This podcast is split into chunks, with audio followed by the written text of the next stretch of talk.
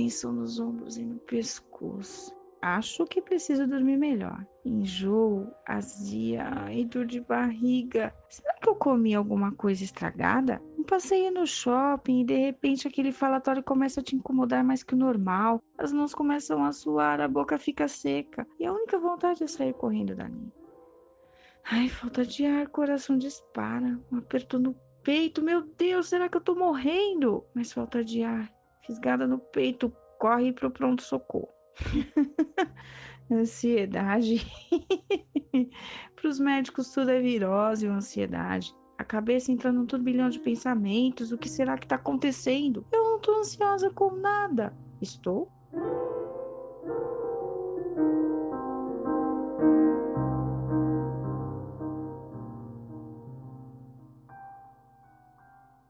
Ansiedade é isso, isso mesmo. Nada aconteceu mas no seu cérebro já está tudo desmoronando. Parece uma cadeira de balanço, né? Mantém você em movimento o tempo todo, mas não leva a lugar algum.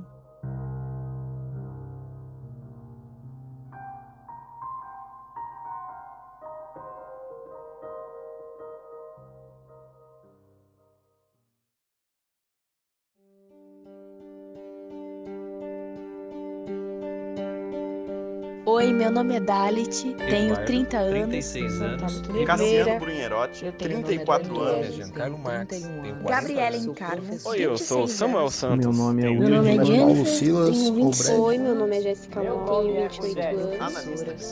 Advogada. Estou me formando em pedagogia. Sou farmacêutica Trabalho como Este é diretor o de podcast arte. Retalhos. E este é o Podcast Retalhos. Retalhos. Este é o podcast e este é o podcast Retalhos. Podcast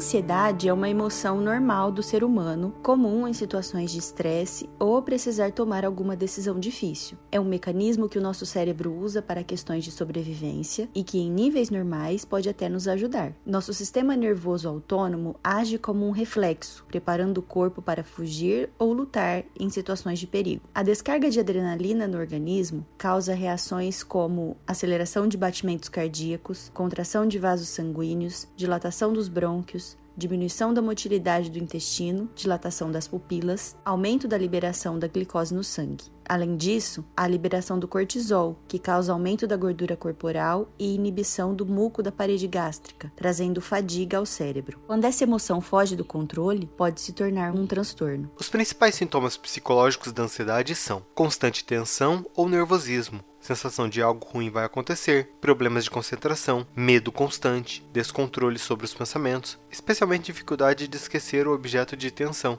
preocupação exagerada em comparação com a realidade, problemas para dormir, irritabilidade, agitação dos braços e pernas. Os principais sintomas físicos da ansiedade são dor ou aperto no peito e aumento das batidas do coração, respiração ofegante ou falta de ar, aumento do suor, tremores das mãos ou outras partes do corpo, sensação de fraqueza ou cansaço, boca seca, mãos e pés frios ou suados, náusea, tensão muscular, dor de barriga ou diarreia. Não se sabe ao certo por que algumas pessoas são mais propensas a transtornos de ansiedade do que outras. Alguns dos fatores que podem estar envolvidos nisso são histórico familiar de transtorno de ansiedade, passar por evento traumático ou estressante, a forma como a pessoa organiza seus pensamentos, doenças físicas. Alguns fatores de risco são o estresse relacionado a traumas, estresse relacionado a doenças físicas sérias, acúmulo de estresse, tipos de personalidade e abuso de substâncias como álcool ou drogas. 18,6 milhões de brasileiros 9,3% da população convivem com os transtornos de ansiedade. O tabu em relação ao uso de medicamentos, entretanto, ainda permanece. Segundo o Dr. Daniel Martins de Barros, psiquiatra do Instituto de Psiquiatria do Hospital das Clínicas de São Paulo, as duas frases mais ouvidas na clínica são: Eu não queria tomar remédio. na primeira consulta e Eu não queria parar de tomar os remédios. consulta seguinte. Segundo ele, as pessoas têm muita resistência porque existem muitos mitos: ficar viciado, bobo, impotente, engordar. Gostaria de trazer uma reflexão aqui. Segundo a OMS, o Brasil é considerado o país mais ansioso do mundo, mas existem países onde a liberdade de expressão é vetada. Por conta disso, não sabemos a real situação de saúde mental de homens e mulheres que vivem sob o domínio de um governo proibitivo. Enquanto estávamos montando a pauta para esse programa, nós pedimos para que algumas pessoas nos contassem como foi o processo de identificação da ansiedade, como resolveram buscar ajuda e como elas estão hoje. Nós sabemos que a ansiedade não é um motivo para vergonha, mas por questão de privacidade, nós não iremos expor os nomes dessas pessoas, tá bom?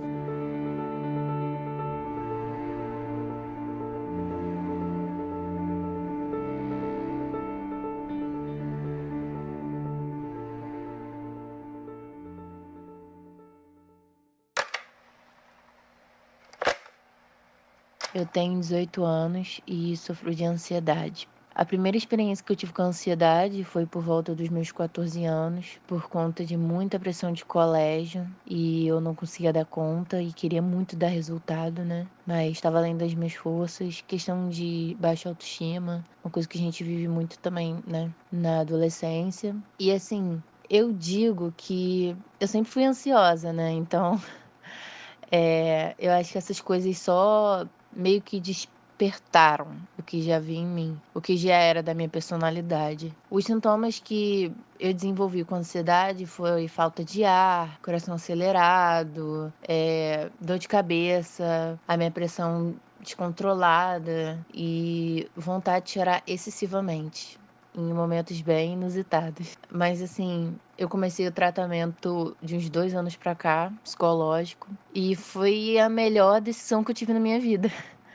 Porque, assim, eu acho que a gente não tem percepção do que é, do quanto a ansiedade prejudica o nosso dia a dia, prejudica os nossos sentimentos, o nosso desempenho nas, nas coisas, né? E quando isso começou a, a dificultar o meu desempenho, principalmente meu desempenho no meu dia a dia, eu me vi, sabe, sem caminho. Eu tive que procurar uma pessoa especializada nisso para me ajudar. E, cara, se eu pudesse dizer para todo mundo que sofre de ansiedade dar um, um conselho, eu acho que eu diria que nesses dois anos de tratamento que eu tenho, que eu ainda tenho, né, tido, é que, cara, encare a ansiedade como se fosse algo da sua personalidade, sabe? É, a ansiedade é uma característica sua.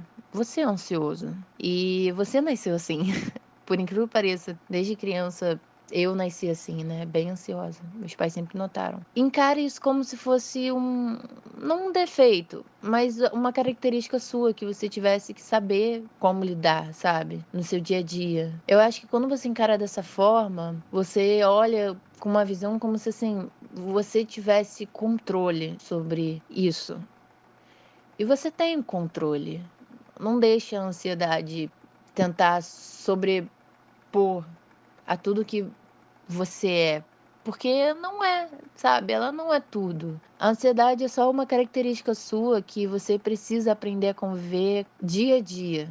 E desde que eu entendi isso, cara, eu eu aprendi a me respeitar, sabe? A respeitar meu tempo, a respeitar meus momentos, os meus sentimentos. Me facilitou muito, sabe? Eu acho que quando a gente tem ansiedade, a gente acaba tendo um desequilíbrio emocional muito grande. E quando a gente entende que é uma característica nossa e que a gente está no controle, a gente toma automaticamente o controle dos nossos sentimentos, o controle emocional. Entendeu? Então é isso. Eu espero que tenha dado para entender um pouco, né, sobre mim, sobre como eu lido com isso e eu espero que vocês possam olhar de uma forma mais positiva.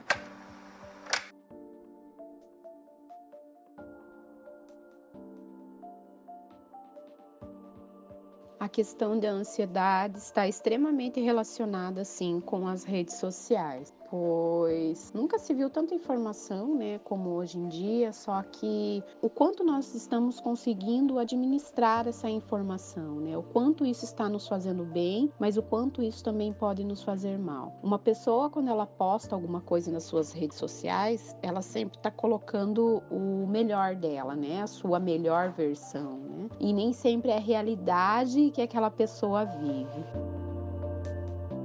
Cláudia de Souza dos Santos é psicóloga formada pela Uni Andrade.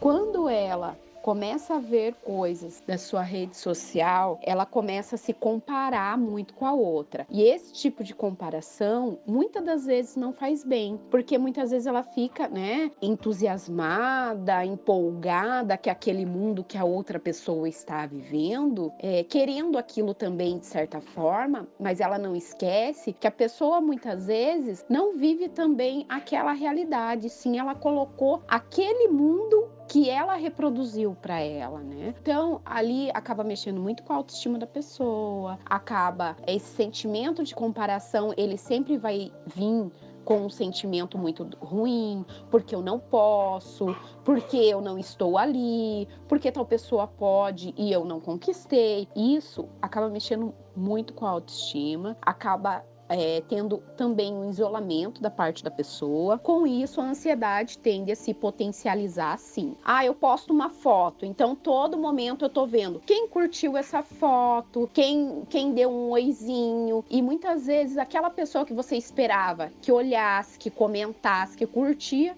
não fez. É o que basta para você ficar mal, para você ficar pensativa. Então, assim, eu vejo que nessas questões as redes sociais ela acaba influenciando muito, né, na questão de alguns ou da maioria dos indivíduos com ansiedade, sim. Quanto à cura com relação à ansiedade, não se tem cura para ansiedade, porque a ansiedade é uma é um, um é, faz parte, né? É uma sensação humana, é uma sensação humana normal, faz parte de todo ser humano, né? O que não pode acontecer é essa ansiedade ela ser exacerbada a ponto de te prejudicar, porque a ansiedade é nada mais é um sistema de alarme, né? Ela te dá sinais de medo, ela te coloca em vigilância. Então, a ansiedade é algo necessário para o nosso organismo. O que não pode é realmente a hora que ela começa a se tornar patológico. Então, assim, é, o que dá é para tentar é, manter isso em equilíbrio. Mas agora, a cura disso não, não se tem como ter, porque não tem como se tirar a ansiedade de dentro de nós.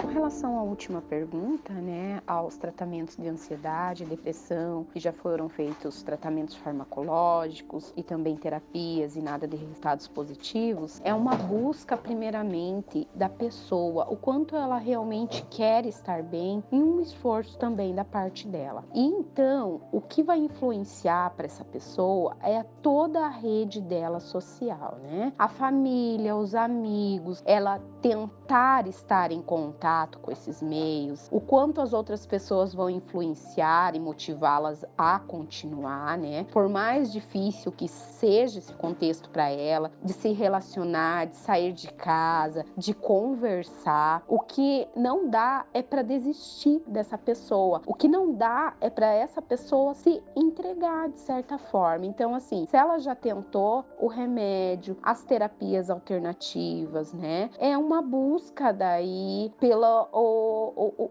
dela, né? O que, o que mais? Qual é o sentido realmente dessa pessoa? Porque se ela ainda está lutando, é porque existe um sentido que ela consiga pontuar um objetivo para ainda continuar, né? É encontrar dentro desse um motivo uma busca a mais um reforçador a mais. E as pessoas que estão em volta dela vão ser essenciais para motivá-las com relação a isso.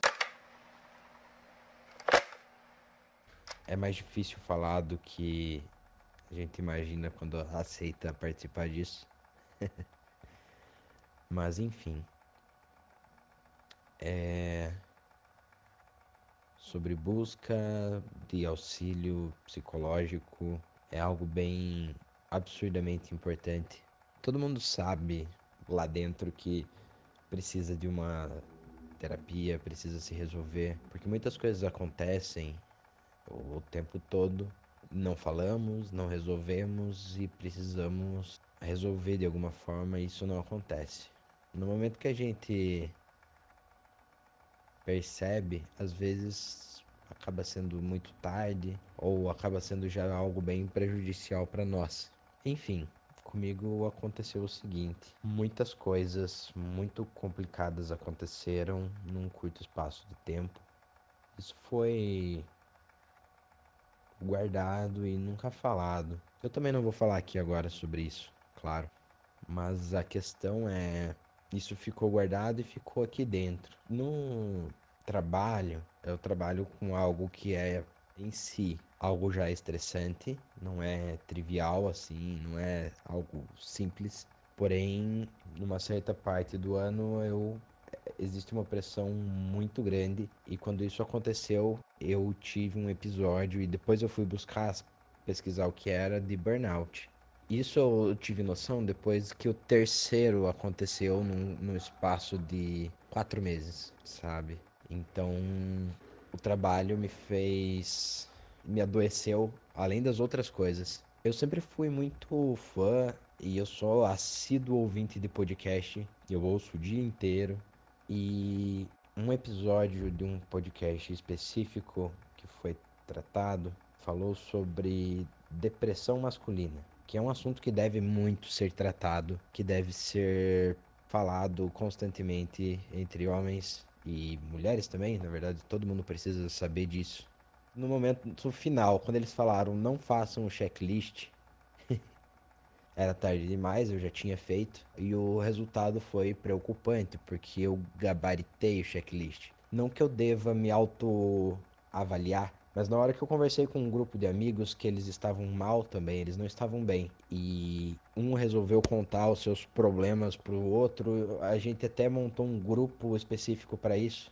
A gente chegou à conclusão que todo mundo ali precisava de terapia o mais rápido possível, porque estavam todos com graus diferentes de problemas psicológicos, psiquiátricos. Enfim, e eu busquei. E eu busquei e meus amigos também buscaram. E eu tô aí há alguns meses em processo de terapia. Eu vou precisar buscar em breve um apoio psiquiátrico, porque eu tive casos de crises de ansiedade também, além do burnout. As coisas precisam se desenvolver ainda em processo de terapia para saber o que de fato tem. Mas é algo fundamental buscar ajuda, porque é são coisas que a gente não sabe resolver sozinho. E existe profissional para isso. Então é extremamente necessário buscar. Existem. É claro que é complicado eu falar, ah, faça terapia, mas buscar ajuda para alguém, para um amigo, o amigo pode conseguir. É, existem lugares que o acesso é gratuito, então a, a, o problema de ser algo caro, apesar de ser algum tratamento para saúde, Saúde mental é importantíssimo. Existem lugares que fazem atendimentos gratuitos. É importantíssimo buscar, porque o mundo não está fácil. A gente não consegue resolver tudo sozinho. É necessário buscar auxílio com um profissional. Eu sigo minha jornada por enquanto. Eu não sei até onde vamos, não sei o que vai acontecer, se eu vou melhorar, se não vou, mas eu vou continuar procurando ajuda.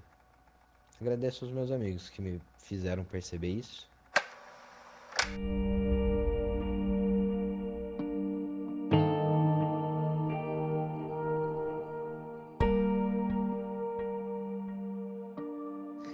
Existe realmente uma cura definitiva para a ansiedade.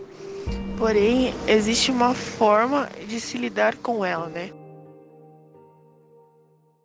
Ana Falaschi é formada em psicologia pela UDC, Faculdade Anglo-Americano. Dentro da terapia, por exemplo, nós pegamos o paciente e junto com o paciente nós trabalhamos a situação qual ele se sente ansioso, né? E nós junto com ele tentamos levar ele a pensar de uma outra maneira determinada situação, para ele ele mesmo validar se aquele sentimento o ajudará naquele momento ou se ele pode enxergar a situação de uma outra forma, de um outro ponto de vista. E quando o paciente ele começa a entender como isso funciona, ele começa a levar uma vida mais leve, né? Então existe uma forma, uma cura, né, para ansiedade, mas existe uma forma de se lidar com ela e de viver uma vida bem mais leve, porque quando você entende, né, as suas emoções, você entende a tua situação no momento, você acaba, né, sendo uma pessoa mais leve em tuas decisões, em tuas emoções.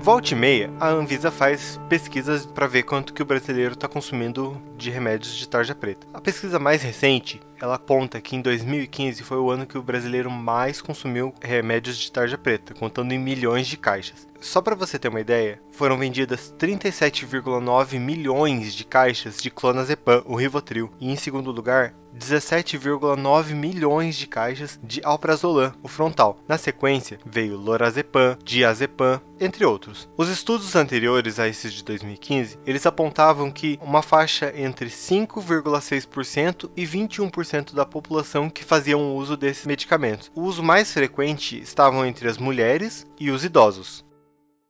Bom, existe uma classe de medicamentos muito utilizados no tratamento de ansiedade que são chamadas de benzodiazepínicos. Dalit Lobo é formado em farmácia pela Universidade Federal do Paraná. Então, eles são fármacos que têm um efeito ansiolítico, ou seja, são drogas utilizadas para diminuir a ansiedade. Eles têm muita importância no tratamento da ansiedade por conta da sua grande eficácia. Os benzodiazepínicos, eles possuem propriedades farmacológicas muito similares. A escolha de um fármaco em particular, ele depende do comportamento do paciente. Por exemplo, se a ansiedade é muito intensa e prolongada, então utiliza-se um medicamento com um efeito mais prolongado no organismo. Se a ansiedade é provocada por alguma circunstância, então utiliza-se um medicamento com um efeito mais curto. O Rivotril, ele tem como princípio ativo o clonazepam, então ele trata os transtornos de humor, distúrbios epiléticos, transtornos de ansiedade. Então ele pertence a essa classe dos benzodiazepínicos. Ele tem como efeito, né, uma sedação leve, ele tem um efeito tranquilizante, porque ele atua no sistema nervoso central.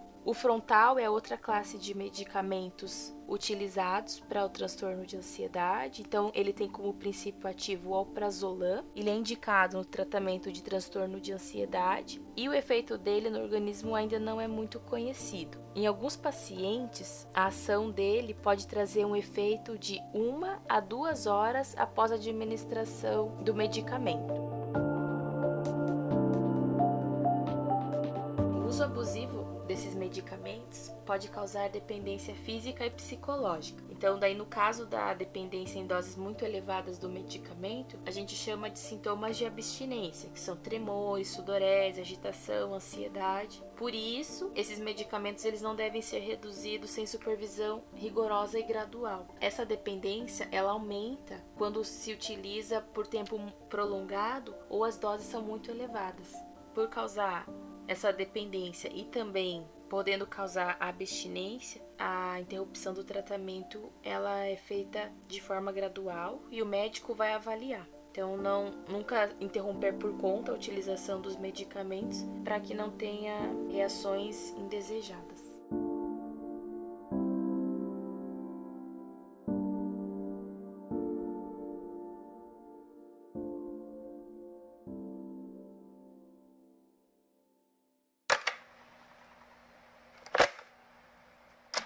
28 anos, é, trabalho hoje com design gráfico e quando eu fui procurar a terapia a primeira vez, eu estava numa situação que eu não sentia validade em nada do que eu fazia, nada do que eu sentia. Eu detestava minha graduação, detestava as pessoas que estavam à minha volta, detestava meu trabalho, não achava que o conhecimento que eu tinha valia de nada. As pessoas à minha volta perceberam que eu estava me afundando num, num, buraco cheio de ódio e desgosto e eu não tinha vontade de fazer nada. Eu sempre estava brava, sempre estava triste, não gostava nada do que as pessoas faziam para mim. Então, muita gente me aconselhou a buscar ajuda. Também teve uma outra situação complicada que, pelo que eu passei, que me deixou com bastante medo, às vezes, de sair de casa, de, de trabalhar, às vezes até. E eu tinha muito pesadelo, então eu resolvi que era, era hora de buscar ajuda. Quando eu comecei a terapia, eu, eu consultei, obviamente, com um psicólogo e ele ia aplicando técnicas e testes para ver quais eram os meus problemas, para pesquisar no meu inconsciente o que, que me levava a pensar daquele jeito. Eu também ó, levava problemas que eu tinha tido durante a semana, no meu dia a dia, para conversar também coisas, situações que eu sabia que eu não estava conseguindo lidar. E com isso, a gente, eu ia fazendo muita atividade, ia escrevendo muito das listas. O psicólogo foi me ensinando a ver o mundo de forma que ele é, porque quem tem depressão e ansiedade pega um problema muito pequeno e ele transforma numa coisa muito grande. E tudo para mim, todos os meus problemas, eles sempre eram muito grandes. Hoje, eu sinto que eu tenho um pouco mais de controle sobre o que eu penso. Ainda tem momentos que, claro, tem, como todo mundo tem dia bom e dia ruim, tem horas que eu acho que o problema que eu tô passando é gigante, mas depois de conversar com o terapeuta eu vejo que é algo simples de resolver. E hoje eu também tenho muito conhecimento de como controlar meus sentimentos, de reconhecer quando eu estou em crise, é, não sinto mais vergonha de pedir ajuda para os meus amigos ou para meus familiares. Quando eu preciso conversar com alguém, eu não sinto vergonha de pedir uns cinco minutos para poder desabafar. E isso é uma coisa que me fortaleceu muito, porque antes eu sentia que ninguém queria ter nada comigo escutar meus problemas. E hoje eu sei que se eu precisar, tem um grupo muito grande de pessoas à minha volta que, se eu precisar, elas estão aqui para me escutar e que isso não é vergonha nenhuma. Então, é, buscar ajuda me fortaleceu bastante e me trouxe de volta à realidade.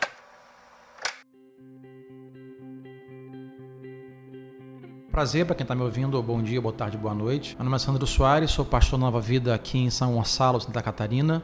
É, é, muito bom poder participar desse, dessa transmissão, desse canal, dessa viabilidade de falar sobre assuntos tão importantes. Bom, se interessar, sou casado, tenho três filhos, estamos aqui já há quase 30 anos na igreja, é, pregando a palavra de Deus de uma forma bíblica, tentando ser sempre o mais relevante possível para o ouvinte, principalmente o ouvinte dos dias de hoje, com todas as suas perguntas, carências e questionamentos. Então, uh, vai ser um, um, papo bom e muito obrigado, Camila, por ter me convidado. E vamos ver o que Deus quer que a gente conversa aqui nesse templo aí. A gente estava conversando aqui já off-topic sobre algumas coisas, mas a gente queria começar por uma pergunta que é sempre muito falada, né, dentro da igreja. Às vezes as pessoas ficam com dúvidas, né? Porque a Bíblia é muito clara, né? A gente lê lá em Mateus aquele trecho que fala sobre a gente não andar ansioso, sobre Sim. nada. É, e aí às vezes bate a ansiedade, a gente fica se sentindo um pouco culpado. Caramba, será que eu tô pecando? Será que isso é normal? O que, que eu faço? Isso às vezes cria até um bloqueio, né, em relação relação a pedir alguma ajuda. Então, assim, a ansiedade ela é sempre pecado ou depende? Como que a gente deve olhar para isso? É, é, interessante pensar que esse próprio texto que você citou, né, que se eu não me engano está lá no sermão da, da bem-aventurança,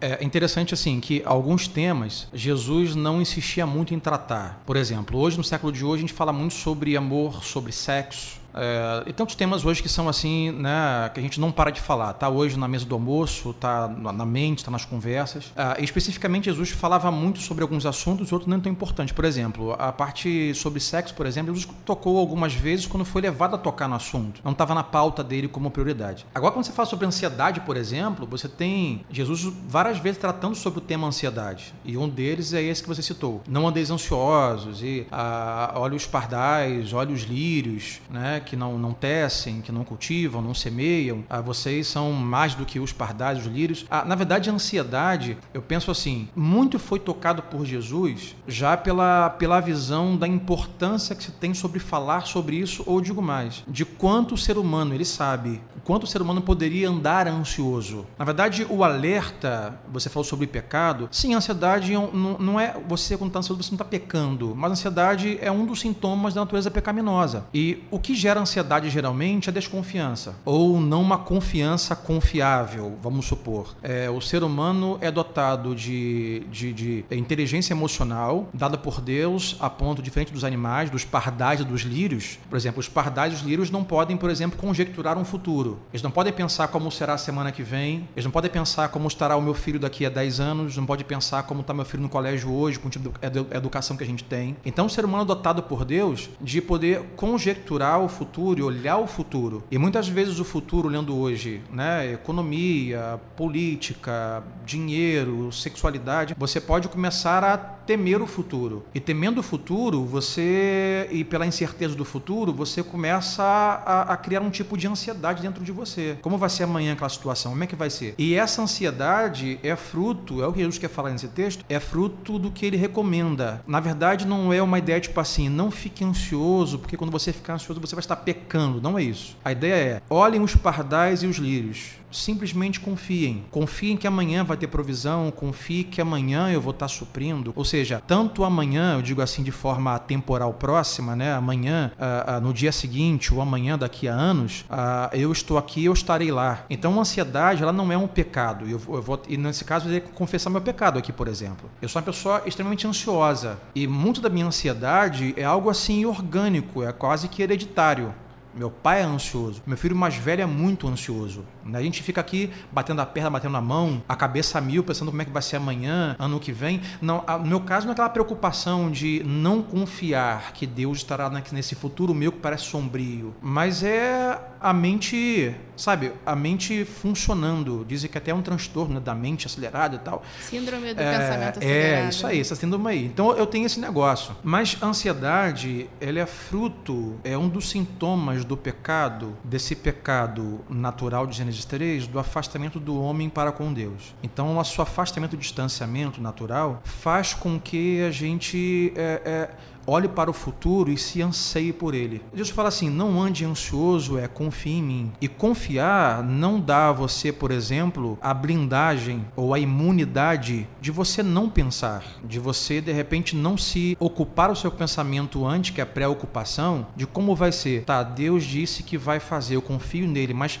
se você pensar assim, mas como é que ele vai fazer? Ah, como é que vai acontecer? O que ele vai usar? É algo natural de pensamento que você já fica um pouco ansioso. Então, o não andeis ansiosos é, não, confie. Não é você se ocupar é, preocupado com como Deus vai fazer. Esse não andeis ansioso é, não ande de alguma forma é, desconfiado. Não perca a confiança que independente do futuro que chegue, o modelo que ele se apresente para você, eu vou estar tá lá. E você quando observa a, a, o sermão da da, do Monte e outros textos bíblicos, você vê Jesus muito tratando sobre a ansiedade, como quem diz: Olha, eu sei que vocês vão ter que enfrentar essa barra da ansiedade, porque é algo natural. Ele fala assim: tá vendo? Mas nós temos que ser tão tranquilos como são os pardais. Frente pardal é pardal, humano é humano, lírio é lírio, né? Lírio não tem essa, essa condição de, de, de pensar no futuro, de conjecturar, de fazer planos. É completamente diferente. Então eu diria que o ser ansioso, se preocupar com alguma coisa, ele tem um limite saudável do ser humano, da razão, né? Da consciência, do planejar, que é saudável. Eu não vou, não posso considerar isso como eu estou pecando quando eu fico ansioso. Eu estou pecando quando eu penso se ah, na semana que vem isso aqui que está hoje desajustado vai se ajustar. Eu não estou pecando pensando enquanto eu oro, Deus faça isso, se Deus vai fazer de um jeito ou de outro. Natural do ser humano,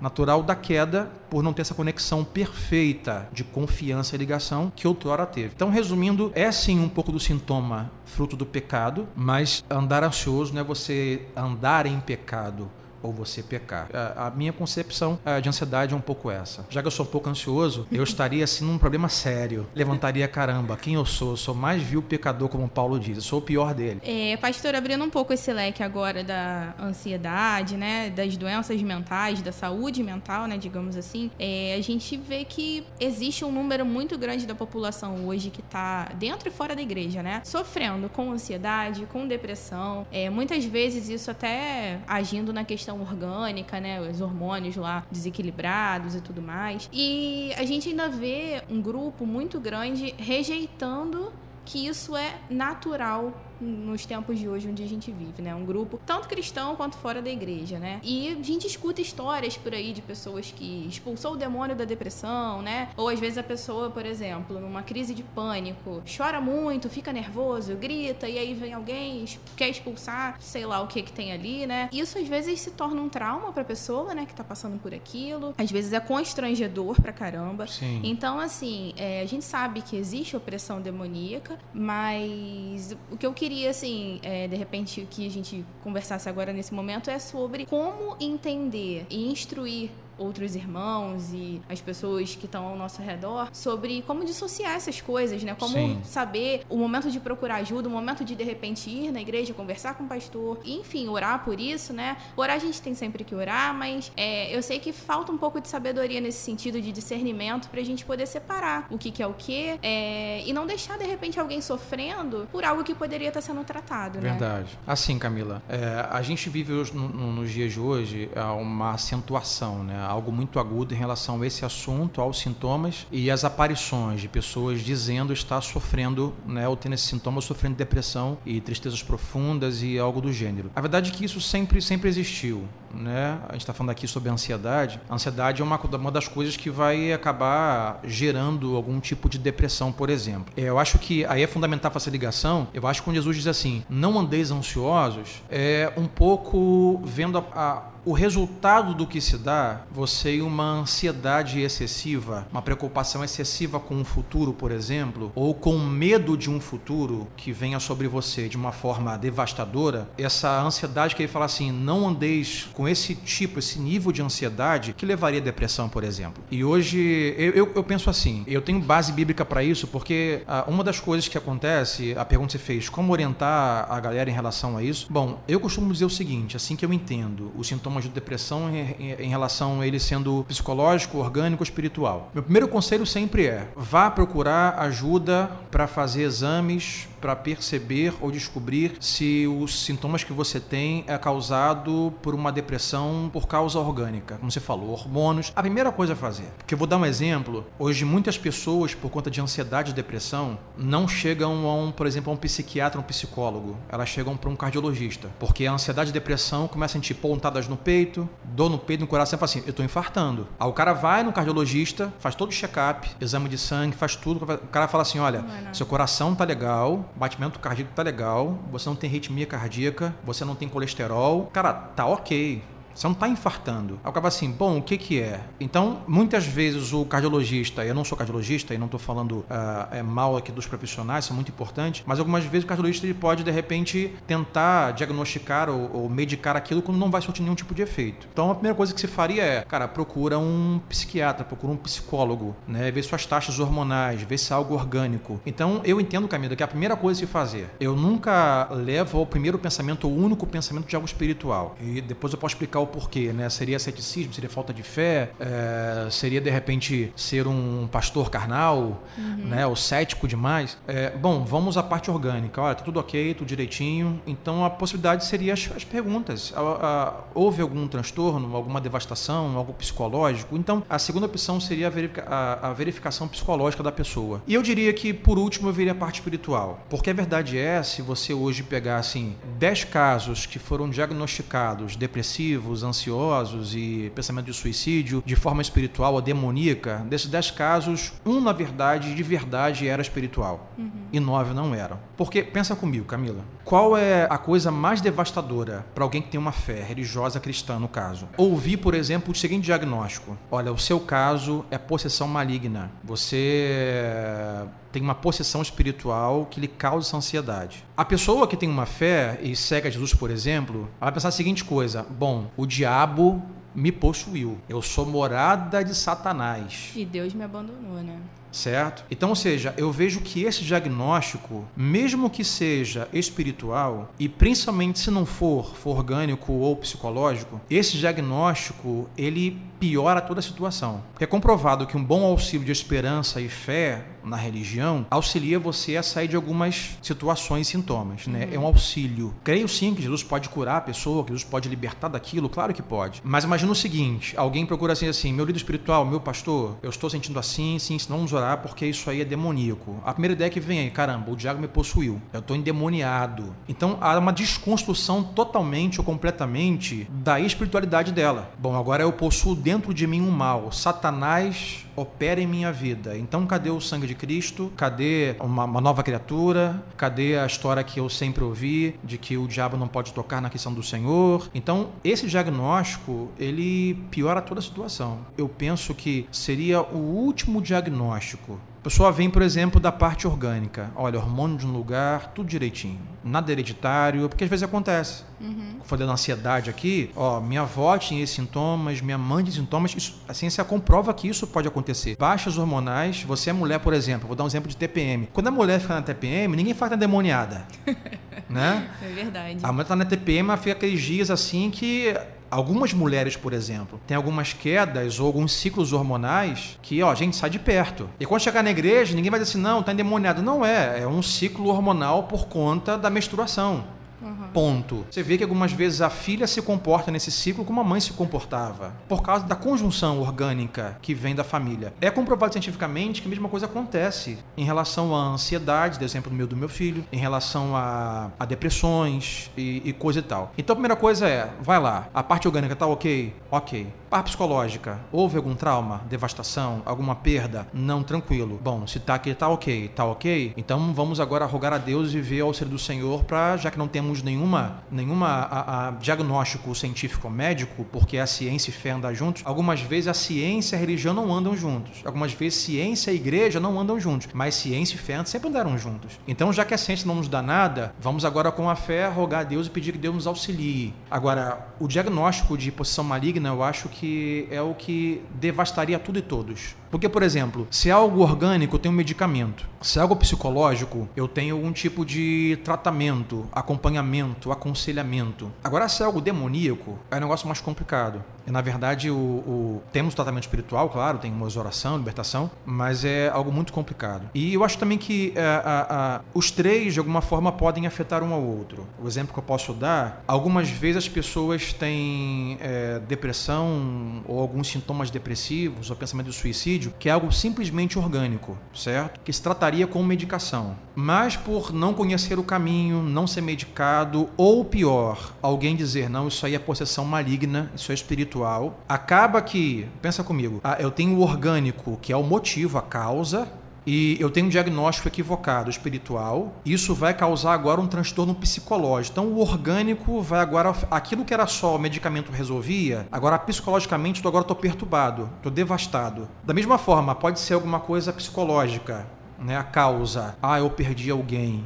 Né, agora, essa semana passada, perdemos uma pessoa em suicídio, isso foi fato, agora domingo. Uhum. Um atleta olímpico, ele era atleta paralímpico e perdeu o pai e perdeu o irmão, e perdeu o patrocínio. E agora, domingo passado, agora se suicidou, tem 4, 5 dias. Então, diríamos assim, bom, a, a, a causa primária dele foi psicológica. Perdas, né, tristezas, motivos plausíveis. E isso pode, o psicológico não tratado com eficácia, ele pode afetar o orgânico. E pelos traumas psicológicos começar a ter baixas hormonais, começar a ter alguns desequilíbrios, certo? Orgânico, ou seja, um afeta o outro. Agora imagina comigo se somado seja orgânico ou psicológico. Eu ainda coloco sobre isso um diagnóstico espiritual que diga assim, não, o diabo está regendo a sua vida, isso é espiritual. Cara, a devastação é gigantesca. Um diagnóstico errado espiritual pode trazer transtornos psicológicos e a devastação mental psicológica vai levar a pessoa a ter transtornos também orgânicos. Vai mudar, sabe? O hormônio vai mudar, o bem-estar vai mudar, ou seja, a gente tem que, por isso que é, eu costumo e faço com pessoas sempre pergunto, tá tendo algum acompanhamento médico? Como é que tá? E faço perguntas básicas. Ah, sua mente vai para onde? Teve alguma perda grande? Bom, não é psicológico, não, pastor. Não tenho, não tive uma perda, não tenho uma família boa, entrei para faculdade, tô bem no trabalho. Bom, então vamos ver se é orgânica. Procura um psiquiatra, porque a ideia que as pessoas têm de psiquiatra, aquela ideia hollywoodiana de um cara com uma camisa de força amarrada, uhum. né? Ou seja, ainda há na cultura, principalmente religiosa, alguns tabus e preconceitos. O dia que eu procurar um psiquiatra, meu amigo, neguei a fé. Uhum. Porque se fui psiquiatra, eu simplesmente botei o poder de Deus, ou a crença do que Cristo pode fazer, joguei na vala. E a ideia é que tem um psiquiatra, eu vou sair de lá com uma camisa de força para um manicômio. E uhum. não é. É um profissional que vai olhar a sua parte orgânica, hormonal, também às vezes indica procurar endocrinologistas para fazer exames uhum. e ver. Então, eu costumo, Camila, pensar assim: eu acho que a igreja e os cristãos é uma grande imbecilidade você ficar preso a só espiritual, você não aceitar a ciência, é, e eu acho que é uma devastação maior você diagnosticar algo espiritual quando é algo psicológico por um trauma plausível ou quando é por conta de alguma coisa orgânica. Então, eu costumo fazer assim: vamos ao orgânico. E uma conversa, alguém falar assim: não, pastor, eu tive esse trauma, tive essa perda, como foi o caso desse atleta paralímpico recentemente. Ok, então vamos tratar a parte psicológica. Tem um psicólogo aqui, cristão, procura, se aconselha. E o pastor, ele, ele não cessa. A parte espiritual não cessa. Ela continua. Uhum. Ah, vamos orar, como é que você está? Poxa, vamos ler a Bíblia junto, lê esse texto aqui, tenha fé, porque a esperança auxilia o tratamento. E a religião é esse meio de você ter esperança né, de que Deus está com você tanto na bonança como na tempestade. Eu costumo trabalhar, se não é psicológico, é orgânico, e por último a gente pode ver se é alguma coisa espiritual. Aí você vai levantar o histórico da pessoa. Como foi você de forma religiosa espiritual na sua vida, aonde você viveu, uh, se você tinha uma outra fé e religião e você fez pactos e, e você na verdade e verificar se a pessoa é só frequenta uma igreja uhum. ou se é realmente de fato aliançada. Aí diria assim, então nesse caso algum tipo de tratamento espiritual, uma sessão, uma sessão. A sessão é vamos vamos orar e ler a Bíblia. Uhum. Né? A Bíblia é a grande exceção. A, a, Bíblia diz que é o Espírito Santo que convence o homem do pecado. O arrependimento, que Paulo diz que a fé para crer, quem dá é Deus. Quando eu leio a Bíblia, a fé vem meu coração, eu tenho uma aliança com Deus para a salvação. Não há uma hereditariedade espiritual. Né? Eu não quero em quebra de maldições, como um segundo ato. Não, você aceitou Jesus, você foi batizado, você é uma nova criatura, mas olha, agora temos que fazer agora um culto para quebrar a maldição dos seus avós. Não é como nós cremos. Né? É, você foi salvo, está lançado, a palavra vai orientar você. Então, eu acho que o diagnóstico errado espiritual devasta ainda mais o caso clínico da pessoa. É, essa questão aí do diagnóstico errado, né, de você de repente colocar ele em último lugar, né, a questão da fé e tudo mais, faz a gente pensar um pouco sobre ou que colocam ciências humanas, né? A gente vê aí que, por exemplo, Freud, ele falava muita coisa que uhum. Vai contra aquilo que a gente vê na Bíblia, daquilo que a gente aprendeu na igreja, né? Então, assim, é, tem gente que tem resistência com a psicologia Sim. porque acha que ah, você vai começar a ouvir conselhos, às vezes que não são baseados né, na Bíblia, e aí como é que vai ficar, né? Como é que vai ser a nossa vida? Até a, algumas pessoas do movimento né, de aconselhamento bíblico rejeitam 100% a psicologia, acham que a gente consegue tratar tudo 100% só com Bíblia. Eu, particularmente, acho que a psicologia é uma ótima ferramenta para 90% das coisas. É claro que assim, se a gente puder estar num psicólogo que seja cristão, puder conciliar os dois, maravilhoso, mas nem sempre isso é possível, né? Então assim, como lidar com isso? Como a gente conseguir equilibrar para não cair de repente até mesmo no erro de, ah, não, tô indo na terapia, então não preciso orar, eu não preciso é, meditar na palavra, eu não preciso mais de Deus. A terapia tá me garantindo aqui nessa questão. É assim, se a gente for olhar a cultura, né, dos séculos antigos, a gente sempre teve essa cultura com esses tabus em relação a rejeitar, hoje a gente fala psicologia, mas a ciência como um todo. Por exemplo, isso ah, nas culturas antigas, você tinha, por exemplo, alguém que tinha manifestações psicóticas, né, e tinha ansiedades e depressivos, e estava inserido no meio de uma, de uma cultura religiosa, por exemplo, então se faziam sessões, né, de curas espirituais, até hoje existe hoje, mas antigamente era um pouco mais complicado. E na verdade eram sessões que, que afetavam, era uma lobotomia, vamos uhum. dizer assim.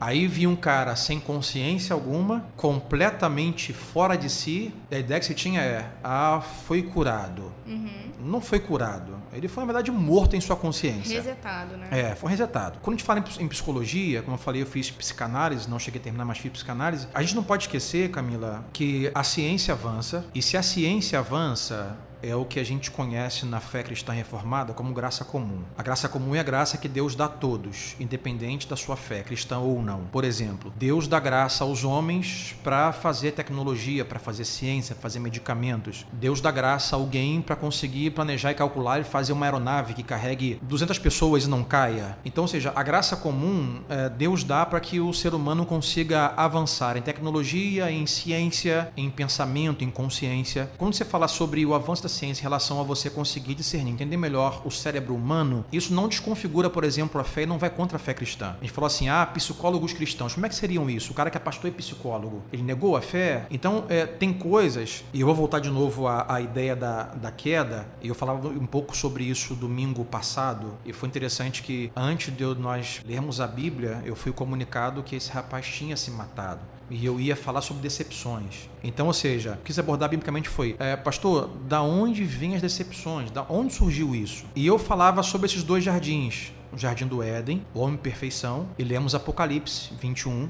que do lugar de perfeição que voltará a existir. Não haverá mais choro, nem lágrima, e Deus diz: "E eu serei de volta, andarei de novo no meio deles". Esse, essa configuração perfeita que voltará. O que nós falávamos é: nós não estamos mais no primeiro jardim do Éden em perfeição, nós não estamos no jardim da perfeição ainda de Apocalipse 21, é, estamos no meio disso. E eu falava que quando, homem, quando Deus mandou o homem para fora do jardim e o tirou com um propósito, Deus tirou o homem do jardim, que não mais está em perfeição, mas Deus não tirou do homem a consciência que ele tinha da vivência perfeita. Para o que fizemos é: é por isso que hoje a gente está procurando perfeição em tudo: perfeição para o corpo, perfeição para foto, para selfie. Tira uma foto foto hoje, gente, não ficou boa. A gente não ficou boa. Aí quando a foto tá boa, você vai lá no Instagram e você bota um efeito. Você baixa um aplicativo que aumenta os seus olhos, que branqueia o seu dente. Porque a gente tem de Deus ainda essa ideia da perfeição. E por nós não encontrarmos mais perfeição em nada, não temos mais casamentos perfeitos, filhos perfeitos, empregos perfeitos, estética perfeita, amigos perfeitos, nada perfeito. Então a gente tem uma ideia de que o perfeito existe, mas não pode ser mais encontrado, nós ficamos decepcionados. A psicologia ou a ciência, eu creio que Deus dá essa graça graça aos homens de conseguir investigar e ter resultados diagnósticos para auxiliar a raça humana, o ser humano, enquanto nós estamos entre dois estágios não estamos mais em perfeição do Éden, não, estamos, não, não chegamos na perfeição de Apocalipse 21. E Deus vai dando graça aos homens para conseguir ajudar a fé para se manter. Engraçado que alguém fala assim: se alguém ligar assim, pastor, tô te ligando, te de madrugada, pastor. Fala, minha irmã, o que, que foi? Tô com uma dor de cabeça, pastor. Você pode orar por mim? O que eu diria, minha irmã, por favor, toma um remédio, me deixa dormir. Agora eu fico com dor de cabeça. A gente atribui na hora a ciência é medicação. Pastor, eu tô com uma dor aqui no meu fêmur. Você pode orar por mim? Não vou orar, mas procura ortopedista. Vai fazer um raio-x vai se consultar. Pastor, minha garganta está inflamada, aqui no melhor tem 20 dias. A gente não faz um culto só para isso. Falar, procura um profissional. A ciência como um todo, a gente não pode pegar um pacote inteiro, como não se deve fazer com a Bíblia, não se faz com a ciência. De você ressaltar, você escolher como num richô de um restaurante. Não, isso me serve, isso não me serve. A ciência nos serve, assim como a Bíblia toda nos serve. Nós temos hoje de ortopedistas a endocrinologistas e psiquiatras e psicólogos. Tanto é que Deus não só dá graça aos homens da ciência, mas até leva alguns cristãos ao entendimento da necessidade de tais clínicas para nós. E você olha a Bíblia inteira, você vê a ciência ali, você vê a depressão ali, você vê a ansiedade ali. O que acontece? A gente usa de um romance bíblico é, de olhar, por exemplo, a Bíblia e ver lá Jonas, alguém em um estado depressivo em relação ao seu chamado de vai, e diz não vou, porque esses caras mataram os meus antepassados. E você olha Jeremias depressivo, você olha Paulo, Paulo chega a dizer assim, olha, é para mim viver a Cristo, morrer é lucro. Uhum. Né? Eu preferiria agora ir para o meu pai, eu preferiria morrer. Você vê o Paulo um pouco com um sentimento de eu prefiro a morte. Uhum. Você vê Elias dizendo assim, Senhor, eu estou sozinho, então eu quero morrer. Aí você pega só esses encontros do personagem com Deus e você romantiza uma ideia de que tudo isso se resolve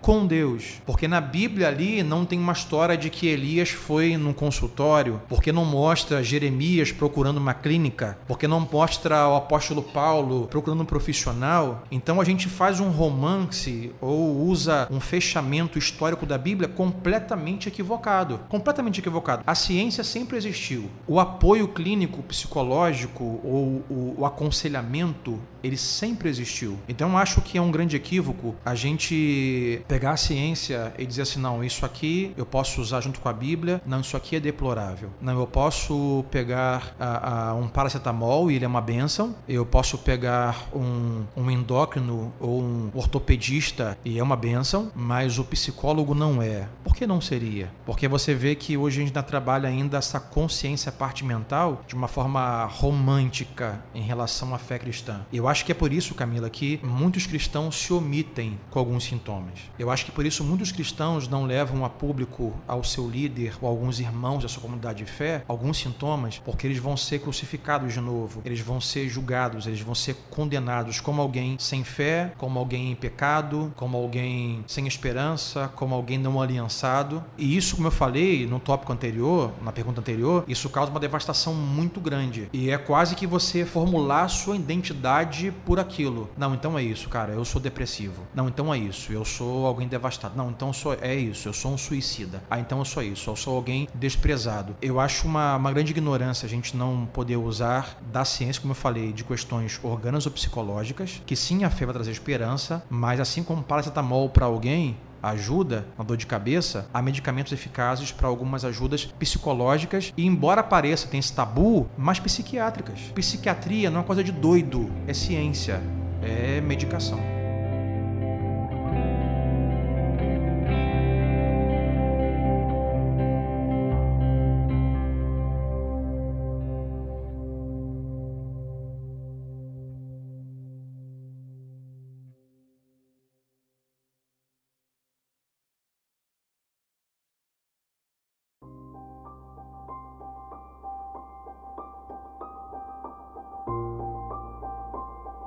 Agora é hora de conhecer os retalhos deste programa. Apresentação: Abner Lobo, Camila Abreu e Juliana Pelissar Rusa. Voz: Tabita Oliveira. Participação: Sandro Soares, Ana Falaschi, Cláudia de Souza dos Santos e Dalet Lobo. Agradecimento especial é para o Jorge Luiz e o Eduardo Rusa. Arte é do Abner Lobo e edição é do Eduardo Sierra, da Nós Wise.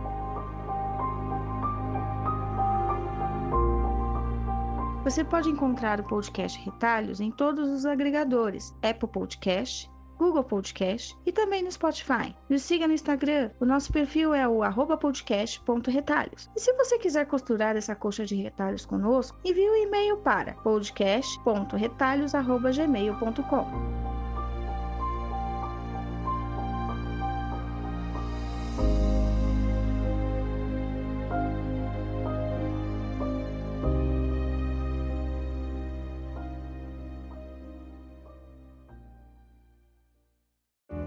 Esse podcast foi editado por Noise Wise, produção de podcast. Acesse facebook.com barra ou siga-nos no Instagram, arroba NoiseWiseBR.